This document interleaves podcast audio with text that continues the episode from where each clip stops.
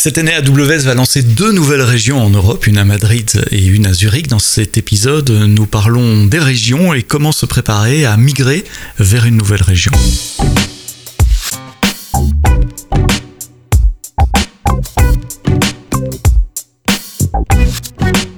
Bonjour, bienvenue dans ce nouvel épisode du podcast AWS en français. Merci d'être là, de plus en plus nombreux à télécharger, à vous abonner. N'oubliez pas de vous abonner dans les applications, comme ça vous, recevez les nouveaux épisodes euh, tous les vendredis matins en général. Vous êtes encore nombreux à nous écouter sur les sites web aussi. J'ai des, statistiques intéressantes, donc abonnez-vous.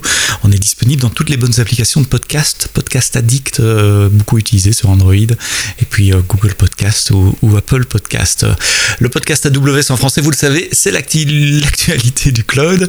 Et puis, euh, ce sont des sujets euh, qui, qui, vous concernent également, avec euh, des, retours d'expérience ou, ou, des conseils en fonction des invités chaque semaine. Cette semaine, j'ai le plaisir d'accueillir Jérôme van der Linden, qui est solution architect basé en Suisse, et ça tombe bien parce que nous allons avoir une nouvelle région AWS en, Suisse euh, cette année. Il y a une nouvelle région qui a été annoncée pour Madrid aussi.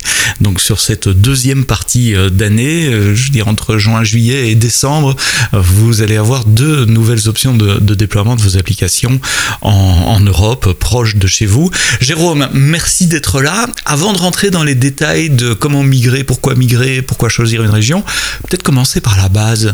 C'est quoi une région AWS Bonjour à tous, euh, merci Sébastien. Euh, donc une région, qu'est-ce que c'est? Une région, c'est euh, une zone dans laquelle on a déployé un ensemble de, data centers et de, serveurs et de services AWS. ces régions sont réparties un peu partout sur le globe. donc on en a pas mal aux États-Unis, en Europe, en Asie, et comme tu le disais, en Europe, on a deux nouvelles qui vont arriver cette année, euh, une à Zurich et une euh, à Madrid. Alors une région, euh, c'est composé de, tout un tas de, serveurs. Ces serveurs sont répartis dans ce qu'on appelle des zones de disponibilité. Généralement, chaque région est composée de trois zones de disponibilité. et une zone de disponibilité, c'est un ou plusieurs data centers, donc un ou plusieurs buildings. C'est important ça. Une zone de disponibilité, c'est un ou plusieurs data centers. Il y a, donc il n'y a pas un match 1-1 entre les buildings et les zones de disponibilité. Il peut y avoir plusieurs buildings l'un à côté de l'autre. Exactement. Il peut y avoir plusieurs buildings qui constituent une zone de disponibilité. Euh, en fonction de la taille de la région et euh, du besoin de, enfin, la quantité de, serveurs qu'on va, dé, va mhm. déployer, il peut y avoir effectivement plusieurs, euh, plusieurs buildings. Alors c'est quoi une zone de disponibilité alors, alors une zone de disponibilité, euh, bah, comme son nom l'indique, c'est pour fournir de la haute disponibilité à, à nos clients. Euh, donc l'idée c'est d'en avoir trois qui soient à une distance suffisamment proche pour avoir une latence correcte quand on déploie des workloads sur plusieurs zones de disponibilité. Mais comme si c'était comme si c'était un réseau local finalement avec des, voilà avec une latence, la latence qui soit quelques single digit millisecondes comme on dit en anglais. Exactement, quelques quelques euh, quelques millisecondes, euh, Euh, mais suffisamment éloigné aussi pour que si euh, on a un problème, une inondation, un feu ou, euh, autre autre incident géographique, le deuxième data center, enfin le deuxième la deuxième zone de disponibilité ou la troisième bah, puisse prendre le relais et faire en sorte que nos applications soient toujours disponibles. Je lisais un blog où quelqu'un de, chez nous, de l'infrastructure, disait euh, finalement on expose nos limites de risque en exposant les availability zones.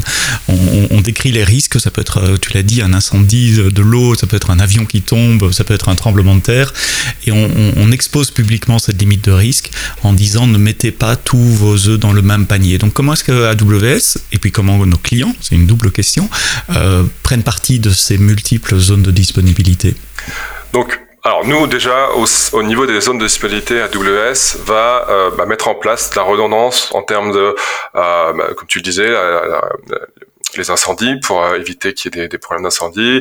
En termes d'électricité, euh, on a de la redondance au niveau de la fourniture d'électricité sur le data center, euh, au niveau réseau également. donc ça, c'est ce que AWS met en place pour assurer que bah, les, zones de disponibilité soient disponibles et hautement disponibles. Mm-hmm. Et pour nos clients, ce qu'on conseille généralement, c'est de tirer parti de ces différentes zones de disponibilité et de déployer des applications sur plusieurs zones de disponibilité. donc déployer des serveurs sur une, deux ou trois, enfin plutôt deux ou trois en l'occurrence, zones de disponibilité pour que voilà, s'il y en a une qui serait amenée à tomber pour une raison ou une autre, euh, bah, on est le, workload qui continue d'être euh, fonctionnel sur la, zone de disponibilité restante. C'est important ce que tu dis. Tu, dis si une, zone de disponibilité est appelée à, tomber, ce qui ne devrait pas arriver, mais on ne sait jamais. En fait, il n'y a aucune garantie de notre part de disponibilité au sein d'une zone de disponibilité. tout peut euh, échouer à tout moment, comme dit euh, Werner Vogel, everything fails all the time. Euh, donc si on veut construire des, applications hautement disponibles sur AWS, il faut déployer sur plusieurs zones de disponibilité. Il faut, oui, tout à fait. Et, tous nos services, alors soit c'est des services managés, auquel cas c'est fait pour vous, c'est déjà automatiquement déployé sur plusieurs zones de disponibilité. comme S3 par exemple Comme S3, comme les lambda fonctions aussi, c'est mhm. totalement managé, c'est déployé sur plusieurs zones de disponibilité. Et si par contre c'est vous qui déployez des, des applications sur des instances EC2 euh, par exemple, euh, c'est à vous à ce moment-là de, de, de, mettre en place cette, cette répartition sur les zones de disponibilité, d'utiliser un load balancer devant pour faire la répartition euh, de charges sur ces zones de disponibilité. Voilà. Mais euh, c'est effectivement une très, très, très bonne pratique d'utiliser ces, ces différentes zones. Donc soyons concrets, si j'ai une application web qui tourne sur deux euh, app serveurs avec euh, Tomcat par exemple et Apache, au lieu de mettre mes deux app serveurs dans le même data center, donc dans la même zone de disponibilité, je vais en mettre un dans une zone, l'autre dans l'autre zone, et c'est load balancer qui va envoyer le trafic sur les deux. Ça me coûte plus cher de déployer sur deux availability zones? Alors, ça va pas coûter plus cher de déployer sur des zones de disponibilité différentes. Ça va coûter plus cher si effectivement on avait prévu de mettre un seul serveur ah, et qu'on en met deux. euh, effectivement, mais plutôt que d'en mettre deux dans la même zone et d'en mettre deux dans deux zones différentes, ça sera le, ça sera le même prix. Ok, tu m'as convaincu que je dois hum, déployer mes applications sur plusieurs zones de disponibilité. Euh, je dois aussi choisir ma région. Qu'est-ce qui va faire que je choisis une région plutôt qu'une autre? Alors, il y a plusieurs, euh, il y a plusieurs critères. Euh, un des critères, souvent, les clients nous remontent, c'est le, tarif de la région. Euh, donc on mhm. va choisir une région dans laquelle les tarifs sont plus ou moins plus ou moins élevés. Mais après, concrètement, les, les critères, ça va surtout être euh, la latence, donc par rapport à nos utilisateurs, savoir si euh, nos utilisateurs sont plutôt situés en Europe, on va privilégier une région d'Europe, euh, ou aux US pour les utilisateurs US, etc. Euh, donc la latence est un, un point important. Euh, les contraintes aussi de, de, data residency, donc de, de territorialité en français sur des, des, des, données. Donc savoir si on a des contraintes légales et auquel cas on doit garder les données sur le territoire. Donc c'est typiquement un cas euh, qui s'applique très bien à la Suisse, où on a souvent des, mhm. des besoins de, de, garder les données sur le territoire. Euh, puis voilà, après des, des, des c'est un peu lié à ça, mais la, de la compliance, ce genre de choses euh, mhm. au sein des entreprises. Euh, la, disponibilité des services aussi. Est-ce que tous les services sont pas toujours disponibles sur toutes les régions? C'est l'idéal et on tend vers là, mais ça met un peu de temps pour, pour se déployer. Effectivement. Alors ça, oui, on n'a pas forcément tous les services sur toutes les régions. Donc on a quelques régions qui sont toujours un peu en avance. Typiquement, euh, US East One, qui est souvent la première. En Europe, c'est souvent Dublin euh, qui a les qui a les services en, en premier. Euh, et après, voilà, faut, faut, faut regarder ce qui ce qui est fourni au fur et à mesure. Typiquement, sur, euh, sur l'Europe et sur la, sur la, région de Zurich. Pour se faire une bonne idée, il faut comparer à Milan. Euh, si on regarde Milan, ce qui s'est passé permet de, de, voir comment les services vont, vont arriver progressivement sur, sur la région de, de Zurich.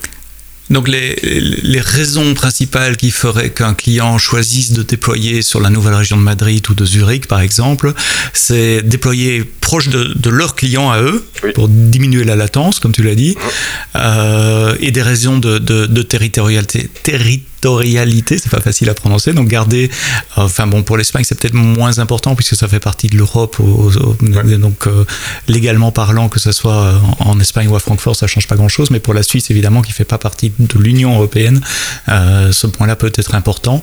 Et puis, j'essaie de résumer ce que tu as dit aussi, tu avais dit deux autres choses qui étaient des, des, side les prix peuvent varier un tout petit peu et la disponibilité des services peut varier un peu, même si ici ça a tendance à, à s'uniformiser dans, dans, le temps. Tiens, les prix, euh, parlons-en, comme ça, on évacue euh, cette question-là. Euh, on connaît déjà les prix des nouvelles régions, Madrid et Zurich? Non, ça c'est des choses sur lesquelles ils sont en train de travailler au jour d'aujourd'hui. C'est des prix qui seront annoncés bah, au, le jour de, de, de la sortie de, de, la région, de l'annonce de la sortie de la région. Et pourquoi les prix sont différents d'une région à l'autre? Alors, bah, les prix, euh, les prix des, tarifs, enfin, les tarifs des services AWS varient en fonction des, des coûts euh, qu'a AWS pour euh, monter cette, cette région. Donc, les, les coûts de la main d'œuvre, les coûts du, du, matériel dans le dans le pays euh, dans lequel on installe la région. Donc, euh, voilà, évidemment, les, les, prix varient en fonction de ces de, de, nos contraintes pour la mise en place des, des régions. Et c'est parce qu'on essaye d'avoir les coûts les plus bas aussi euh, à, reporter euh, euh, pour, pour chaque client dans chaque région. Et donc, si nos coûts sont plus faibles, ben vos prix sont plus bas également, ce, qui, ce qui permet d'offrir les, prix les plus justes en fonction des, des, coûts qu'on a. Bien, je vois bien ce que c'est qu'une nouvelle région et pourquoi je dois choisir d'aller vers une région ou vers une autre. Je suis content, il y a une nouvelle région qui est... Ah, elle sera où au fait cette région? On a dit en Suisse, mais on est plus précis Alors, on est plus précis, ça, on a l'information. Donc, c'est autour de, autour de Zurich. Euh, on aura trois zones de disponibilité, donc comme, comme toutes les autres régions. On aura mm -hmm. trois zones de disponibilité situées autour de, autour de Zurich. J'ai pas les distances, les, les, géolocalisations exactes. De toute façon, je pourrais pas les donner. De toute façon, on les donne jamais. Voilà, pour, pour, des raisons de sécurité. Euh, mais voilà, ça sera, ça sera aux alentours de, aux alentours de Zurich, dans la, dans la banlieue proche de Zurich. Ce qui a du sens, hein, puisque c'est le centre de gravité économique euh, de, de, de, de, la Suisse et c'est à très bonne distance, réseau en tout cas, des autres sens que sont Bâle probablement, euh, Berne et, oui. et, Genève. Je ne me trompe pas en, en géographie suisse. C'est un peu plus loin pour, pour, pour Genève, mais c'est... Ouais, en termes de latence, je parlais latence, oui, réseau. Ah oui, en termes de latence, mm -hmm. de toute façon, on n'est pas très très loin. Oui. Alors qu'est-ce que ça veut dire de déployer euh, une, une, app sur une, une nouvelle région? Euh, En préparant ce podcast, on s'est dit, ben, il y a deux cas de figure, il y a les nouvelles apps et puis les apps existantes. Je crois que les nouvelles applications, il n'y a pas grand-chose à dire. C'est une nouvelle application. Mais, je pense, voilà. je ne sais pas si on en parle maintenant, mais euh, il y a toute la partie euh, infrastructure as code. Il faut euh, bah, pouvoir déployer dans cette nouvelle région et donc le meilleur moyen aujourd'hui pour déployer des, workloads sur AWS, c'est d'utiliser de l'infrastructure as code. Euh, donc de définir un template dans lequel on aura toutes nos, toutes nos ressources, tous nos services, euh, et du coup utiliser ce template pour déployer euh, nos, services, nos ressources dans la région sur laquelle on souhaite le faire. Donc que ce soit une app existante ou une nouvelle application, tu recommandes fortement de, de scripter, enfin d'utiliser du code pour, pour définir la méthode de déploiement de cette infrastructure, plutôt que d'utiliser la console AWS et faire clic, clic, clic, clic, clic, parce que c'est pas répétable si on fait quelque chose dans la console. Exactement. Tandis que si on a un script, on peut le réexécuter plusieurs fois sur différentes régions, euh, voire différents environnements dans une région, et donc je peux euh, répéter la création de mon environnement de prod, de test, de, de pré-prod, de, de, de test, etc. Exactement. Quelles sont les options qu'on qu a pour faire de l'infrastructure as code Il y en a plusieurs. Il y en a beaucoup aujourd'hui. Euh, donc chez AWS, on fournit euh, euh, CloudFormation, qui est le, service qu'on fournissait initialement pour, pour faire ce, genre de choses. Euh, on fournit également CDK, donc si vous préférez euh, utiliser du, vrai code, euh, faire du Python, du Java ou, du JavaScript pour, pour déployer votre infrastructure, donc vous avez Cloud Development Kit, CDK, qui permet de le faire. Et puis après, on a des, partenaires et des, des, outils tierces comme Terraform, qui aujourd'hui est massivement utilisé par, par nos clients pour, pour déployer leur infrastructure sur, sur le cloud et Pulumi également qui est assez populaire, euh, de plus en plus populaire en tout, tout cas. Tout à fait. Oui. Après, si on va sur du serverless, il y a serverless framework, il y a SAM. SAM. Euh, Ça fait ouais. beaucoup d'options. Euh, Concentrons-nous sur les, les, deux premières que tu as dites. CloudFormation, juste pour le mentionner parce que c'est historique. En gros, vous décrivez votre infrastructure sous la forme d'un fichier YAML. Vous donnez ce fichier YAML à l'engin CloudFormation et il va créer toutes les ressources dans le bon ordre. Parce que souvent on pose la question, ouais, mais je peux écrire un shell script aussi, un script Python Oui, mais non. Parce que si on fait ça, on doit créer un script euh, pour créer l'infrastructure, mais aussi pour la mettre à jour et, pour effacer, tandis que CloudFormation fait ça euh, tout seul. Mais je crois qu'on est d'accord, toi et moi, pour dire on va pas conseiller à un nouveau client aujourd'hui de commencer en CloudFormation. Tu as parlé d'autre chose, tu as parlé du CDK. C'est quoi les principales différences et les principaux avantages du, du CDK Alors, CDK, oui. Euh, L'idée, c'est de, de, de définir son infrastructure en utilisant du, code Java, Python, euh, euh, JavaScript. Donc, ce qui permet d'utiliser euh, des choses d'un peu plus haut niveau, euh, d'avoir ce qu'on appelle des, des, constructs, donc qui peuvent être euh, voilà d'un niveau un peu plus un peu plus abstrait que, que ce qu'on définit avec du, du CloudFormation et donc d'avoir beaucoup moins de lignes de, de, code pour définir la même chose. En, en CloudFormation, tu vas définir une ressource avec 10, 15, 20 lignes euh, que tu vas utiliser deux, trois lignes sur, sur du, du CDK. Donc ça permet d'écrire beaucoup plus succinctement les, les choses, euh, de, de, faire du test aussi, vu qu'on a du code, euh, du code comme on ferait une application. On peut faire ah des tests de nos Je peux faire du test unitaire de mon infrastructure. Waouh. Ouais, ouais. Euh, donc voilà, c'est ce genre d'avantage.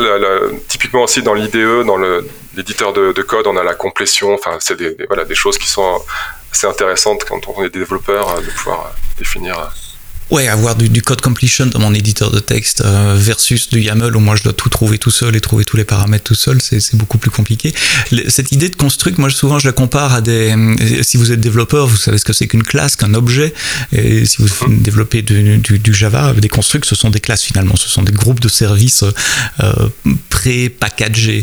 Et l'exemple que je donne toujours, c'est créer un VPC, un réseau en YAML CloudFormation, c'est 400 lignes de code parce qu'il faut créer le réseau, le subnet, l'Internet Gateway, l'étape de routage, attacher tout ça ensemble. Et il y a des lignes de code pour tout ça, tandis que dans le CDK, vous dites euh, euh new VPC, euh, à peu près simplifier un peu, et par défaut, il va vous mettre deux public subnet, deux private subnet, l'Internet Gateway et attacher tout ça. Donc c'est une ligne de code versus 400 lignes de code. Exactement. Et ça marche dans tout, enfin tout, pas tous les langages, mais les langages les plus, euh, les, les, plus populaires. Tu as cité Python, JavaScript, TypeScript, Java, Java C Sharp. C Sharp, ouais. Euh, c'est les principaux. Il y a Go, je crois. Et donc, à partir de là, j'ai mon, j'ai, du code qui exprime mon infrastructure, qui dit voilà, j'ai besoin des réseaux, de load balancer, de virtual machine, etc. Et je peux juste exécuter ce code sur une région euh, et donc là, j'aurai, quand on connaîtra le nom de la région, le nom euh, API de la région qui sera EU quelque chose, euh, on, on, change ce paramètre-là dans le CDK et c'est bon, on est parti Ou c'est plus compliqué que ça? Non, non, c'est aussi simple que ça. Il suffit, donc on utilisera le, le, CLI, donc la, la, la, ligne de commande de, de CDK pour bah, construire à partir de, de, de notre code euh, et déployer l'infrastructure sur la région qu'on souhaite. Donc on spécifie effectivement l'identifiant de la région sur laquelle on veut déployer euh, et CDK va se, se, charger de déployer nos ressources euh, sur cette région. Ceci dit, il peut y avoir des. Si j'ai déjà, j'anticipe peut-être un peu sur la suite qui est migration d'applications existantes, si j'ai déjà une application euh, déployée, je peux avoir des, des dépendances sur des, des, ressources qui sont spécifiques à une région. Je pense à des clés SSH et des EMI. Euh, mm -hmm. Comment est-ce qu'on peut adresser euh, ces, ces, ces dépendances? Alors, ça, c'est des choses qu'on va euh, souvent, comme tu disais, euh, migrer. C'est des choses qu'on va recopier d'une région vers une autre. Donc, c'est pas forcément avec euh, avec CDK lui-même. C'est des, des, des, procédures qui peuvent être un, euh, automatisées avec du, du, du, script, avec du, du SDK mhm. AWS. Euh, mais voilà, là, ça va être plus de la copie. Typiquement, on va copier les AMI d'une région vers une autre, ou on va copier, récupérer des clés SSH d'une région et les déployer sur sur une autre. Quelles sont les choses auxquelles on doit faire attention euh, si, on a un script SDK, pardon, CDK qui fonctionne déjà aujourd'hui, euh, avant de le tourner sur, euh, sur Zurich ou Madrid C'est quoi les points où il faut faire attention, où on s'attend que ça pourrait planter éventuellement, il va peut-être falloir changer quelque chose bah, Typiquement, ce que tu disais, les, AMI, les images euh, qu'on utilise pour déployer un serveur, elles ont un identifiant bien particulier selon les régions. Euh, et donc, si on a euh, codé en dur dans notre CDK l'utilisation de telle ou telle image, bah, voilà, là, on risque d'avoir une erreur quand on va déployer dans la nouvelle région parce que cette image ne sera pas trouvée. Donc, il va falloir euh, déjà en amont faire cette copie d'image dans la nouvelle région et faire attention d'utiliser le, le, bon AMI. Donc après, on peut variabiliser toutes ces choses-là. Donc avoir des, des, utiliser des variables qu'on va passer en, en entrée de, de, notre CDK. Euh, et voilà, il va falloir variabiliser ces, ces informations-là pour que CDK utilise euh, tel ou tel AMI euh, en fonction telle ou telle image, en fonction de la région sur laquelle on va, on va déployer. On peut s'entraîner aussi, dire ben voilà, je veux être prêt le jour où la région Zurich sera sortie. Comment je peux me préparer à, à, à ça? Alors on parlait de Milan tout à l'heure pour regarder un peu ce qui se faisait en termes de, de services qui arrivaient. On peut se servir de Milan ou on peut se servir d'une autre région pour euh, tester nos, nos, scripts ou nos, nos, templates CloudFormation ou notre code CDK euh, et vérifier qu'on arrive à le faire tourner euh, déjà sur une, sur une autre région. Ça, c'est ah, oui, oui. Peut faire. Donc j'ai mon script qui fonctionne sur Francfort, disons, et je le modifie pour l'utiliser sur Milan et je regarde ce qui se passe sur Milan. Si ça marche là, ben, ça marchera probablement sur Zurich aussi. Il faudra, il faudra refaire les mêmes il étapes. Il faudra refaire les mêmes, oui. Exactement. Donc utiliser des autres régions à proximité pour, euh, pour s'entraîner et se préparer au, au jour J. Oui. Pour les applications, ça c'est bien pour les applications, les, les, les nouvelles certaines applications existantes aussi. Euh, évidemment, il n'y a pas que l'appli à redéployer, il y a les données. Et c'est là qu'on va commencer à se gratter, parce que c'est toujours euh, le centre de, de gravité aussi, la, et le centre de complexité, c'est l'état. Si on pouvait concevoir des systèmes informatiques sans état, ça serait le, le, rêve.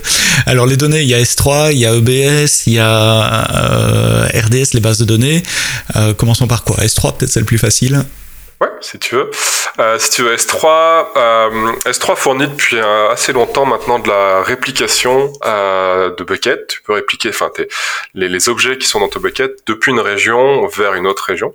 Euh, c'est ce qu'on appelle le Cross Region Replication, CRR, euh, et qui permet, voilà, typiquement de, de, à partir du moment où on l'a activé, de répliquer tous les objets nouvellement créés dans un bucket sur une région.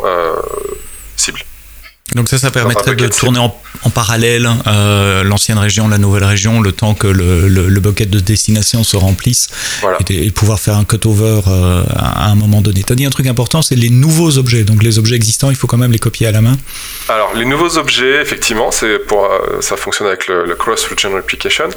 Euh, on a aussi ce qu'on appelle le batch replication dans S3 qui permet de répliquer les objets existants. Donc tous ceux euh, qui ont été créés avant qu'on active le le, le cross-region replication, on peut les copier euh, en batch d'un seul coup euh, vers une région euh, cible, vers un bucket dans une région cible. Il faut faire attention aux coûts de transfert. Euh, Il y a réseau. les coûts de, de transfert interrégion, oui, tout à fait. Après S3, euh, j'ai des données peut-être aussi sur des volumes EBS euh, que, je veux migrer. Quelles sont les options côté EBS Donc EBS, euh, juste un petit rappel, EBS Elastic Block Store, c'est des, des volumes qui sont attachés à des instances EC2, donc des, si on veut le disque qui est attaché à nos, serveurs.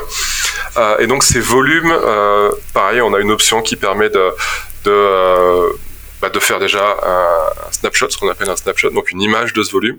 Et ensuite, on a la possibilité de euh, copier ces snapshots dans une nouvelle, dans une nouvelle euh, région.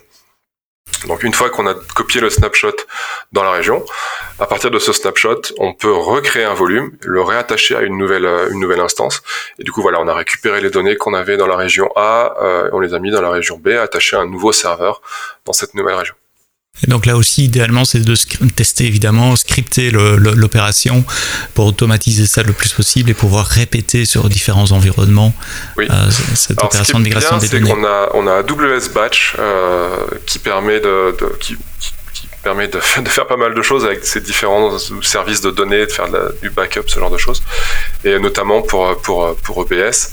Euh, et donc on va pouvoir euh, automatiser, donner avoir des, crons pour faire des backups réguliers, ce genre de choses. Euh, et puis bah, créer des, snapshots quand on en a quand on en a besoin. Les bases de données, commençons peut-être par le plus classique, le plus courant, les RDS avec MySQL, Postgres, si je veux migrer ma base de données d'une région à l'autre. Alors, il y a plusieurs options. Euh, J'aurais envie de dire, enfin, celle qui me semble la plus logique, ça serait d'utiliser ce qu'on appelle euh, les, masters et les réplicas euh, sur, sur RDS. Donc, on a notre master qui est dans notre région, dans notre première région. On va créer un réplica dans la région cible, par exemple Zurich. Euh, donc on va avoir une réplication des, données automatiques au fur et à mesure de, l'utilisation de la base de données, ce qui permet de faire tourner en parallèle, euh, voilà, sur sur la région euh, source et cible. Euh, et à un moment donné, quand on veut, bah, si on fait vraiment une migration, on va faire un cut de la région euh, primaire. Et on va dire, ok, mon réplica qui est à Zurich, il va passer, il va devenir autonome, il va devenir un master. Euh, et donc à ce moment-là, la base devient devient un master, devient en, lecture-écriture. Pas mentionné qu'effectivement les réplicas sont en lecture seule à la base. Mhm. Euh, donc au moment où on va faire le, cut, le réplica passe en lecture-écriture et on peut l'utiliser bah, comme notre, notre nouvelle euh, base de données euh, maître pour, la, pour la nouvelle région. Quoi. Il y a une indisponibilité de l'application pendant ce, ce cut-over? Alors c'est très léger, c'est le temps que le, DNS change de, euh, le temps qu'on change le DNS euh, et qu'on pointe vers la nouvelle, la nouvelle base. Donc c'est euh, voilà, c'est un changement de DNS, quoi. C'est quelques, quelques millisecondes. Donc il n'y a, pas de, il a pas de changement dans le code à faire. C'est le même nom DNS qui va simplement pointer vers la nouvelle base de données. Il faut juste que l'application peut-être soit, soit résiliente. Si, ben, elle va perdre sa connexion TCP, il n'y a pas de miracle. et, donc, et, donc, il faut qu'elle soit capable de se reconnecter à la base de données. Euh, en principe, si votre application est déjà bien écrite, c'est déjà le cas. Ça devrait être le cas euh, déjà maintenant. Oui, les frameworks souvent, enfin, le connexion souvent, base, ouais, souvent le, le gère bien. Mhm. Donc ça c'est pour RDS, euh, MySQL, Postgres la même chose, hein, je suppose, Aurora, tout oui, ça, toute la, partie la, RDS, la technique va être la, on a la, la même. Oui. Les autres bases de données, enfin on peut-être pas toutes les mentionner parce en a une panoplie sur AWS, mais DynamoDB qui est après RDS probablement la, plus utilisée. Donc DynamoDB effectivement. Euh, alors on a la possibilité de faire des, euh, des ce qu'on appelle des global tables, donc des tables des tables globales. C'est un peu le même principe que ce qu'on a vu avant, c'est d'avoir des, des, réplicas dans différentes euh, dans différentes régions. Euh, et puis bah, même principe. Voilà, on va euh, à un moment donné dire bah voilà mon, mon réplica devient devient devient master et... De, devient mon master. Et donc là aussi pas de changement dans l'application. On pointe simplement vers la nouvelle base de données avec la facilité additionnelle qu'il n'y a pas de connexion TCP à, à récupérer puisque chaque requête sur, euh, sur DynamoDB c'est une connexion HTTPS sur Dynamo euh, c'est même, même mieux que ça. C'est que les global tables sont euh, sont en, en, lecture écriture. Donc on peut écrire déjà dans la dans la région euh, cible voilà, c'est multi-master. Donc on a déjà en fait le, le master. Euh, dans la région cible immédiatement, donc on peut tester l'application en multi-région. On a parlé d'S3, des volumes EBS, euh, de DynamoDB, d'RDS. Est-ce que tu vois d'autres points auxquels il faut faire particulièrement attention quand on migre des données d'une région à l'autre? Alors je mentionnais AWS Backup. Euh, donc Backup permet vraiment de backuper tout, enfin tout, une grande partie des, des, services qui contiennent de, de la donnée. Euh, donc ouais, toutes les bases que tu, tu as mentionnées, euh, DocumentDB, Neptune, qui sont d'autres d'autres bases de données. On n'a pas parlé de de NFS. Euh, on a la possibilité mm-hmm. également de faire du, euh, du, du cross-region euh, application de notre service de, de NFS. Le service de NFS, c'est Elastic File System. Et, si on étend un tout petit peu, il y a NFS plutôt pour les applications euh, Linux, Unix, et il y a l'équivalent pour Windows aussi. Il y a, il y a FSX, pour Windows. Fait, oui. Il y a aussi des possibilités de réplication cross-region pour pour FSX. Oui, euh, avec euh, avec AWS Backup, on a la possibilité de, de, voilà de faire le backup de FSX et puis de, le, de, de répliquer ces, ces, backups sur une région euh, cible. Ouais. Et je crois qu'il y a aussi la possibilité, à la fois sur FS et FSX, d'utiliser S3 comme, comme, comme back-end, et donc que les données qui soient sur vos volumes soient dans S3, et donc à partir de là, de pouvoir oui. recréer un autre volume dans une autre région euh, également. De nouveau, attention au, au coût de transfert réseau en fonction du volume que vous avez. Euh, planifier ça, regardez les coûts. Euh, parce que je ne veux pas vous inciter à faire des choses qui, qui, donneraient des mauvaises surprises euh, le, mois suivant quand, vous aurez la, facture. Et on ne connaît pas les prix, comme Jérôme l'a dit, on les connaîtra qu'au moment euh, de, de, la disponibilité de la région euh, Zurich. Mais une chose est sûre, il y aura des coûts de transfert entre régions comme il y a entre, entre, toutes les, régions. Bien, on a fait un, beau panorama. On a parlé de c'est quoi une nouvelle région, c'est quoi une availability zone, comment déployer des apps en utilisant de l'infrastructure as code, qui est le moyen le plus, euh, le plus automatique de déployer de l'infrastructure et donc de, redéployer éventuellement dans une autre région. On a parlé de migration euh, de données essentiellement, migration, puisque la, migration des apps peut se faire par, vos scripts d'infrastructure as code, euh, migration d'S3, de BS ou d'autres types de volumes et de, bases de données. Qu'ai-je oublié, monsieur? Qu'est-ce qu'on a oublié ce qu'on a oublié On a fait euh, les EC2, on en a parlé avec euh, les AMI, donc la copie d'image, mm -hmm. les instances. Euh, et, AWS Backup permet aussi de, de, migrer les instances EC2. Donc, il va récupérer, euh, il va récupérer le volume EBS, il va récupérer tout ce qui a sur, euh, ce qui a permis de démarrer notre notre instance EC2. Donc ça, c'est plutôt bien. Euh, Qu'est-ce qu'on a oublié d'autre Les types d'instances C2. Euh, on a parlé des choses, des services qui vont changer euh, ou qui ne seront pas disponibles nécessairement au premier jour d'une nouvelle région. J'ai dit que C2 sera là, mais dans C2, c'est plus de 500 types d'instances différents et des dizaines de familles différentes. Attention, si vous utilisez un type d'instance très spécifique, vérifiez euh, la disponibilité également.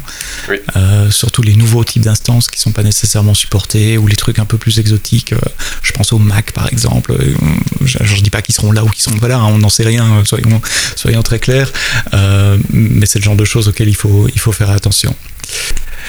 Bien, donc une nouvelle région disponible euh, à Zurich quelque part, deuxième partie 2022, une autre à Madrid dans le même time frame. Je crois que ce qu'on peut dire, c'est que Madrid arrivera avant Zurich. Euh, ça, c'est à peu près, euh, à à peu près sûr et, clair et, de notoriété publique. Euh, merci Jérôme d'avoir euh, bah, réexpliqué euh, les bases de ce que c'est qu'une région, ce que c'est qu'une zone de disponibilité. Je crois que c'est important de faire de l'éducation continue à ce niveau-là parce que vous êtes de plus en plus nombreux à, découvrir AWS aussi. Et donc, euh, même si ça fait euh, 9 ans pour moi que je répète la même chose, toujours nouveau aussi pour, pour, pour, des nouveaux développeurs qui nous rejoignent et je vous en remercie.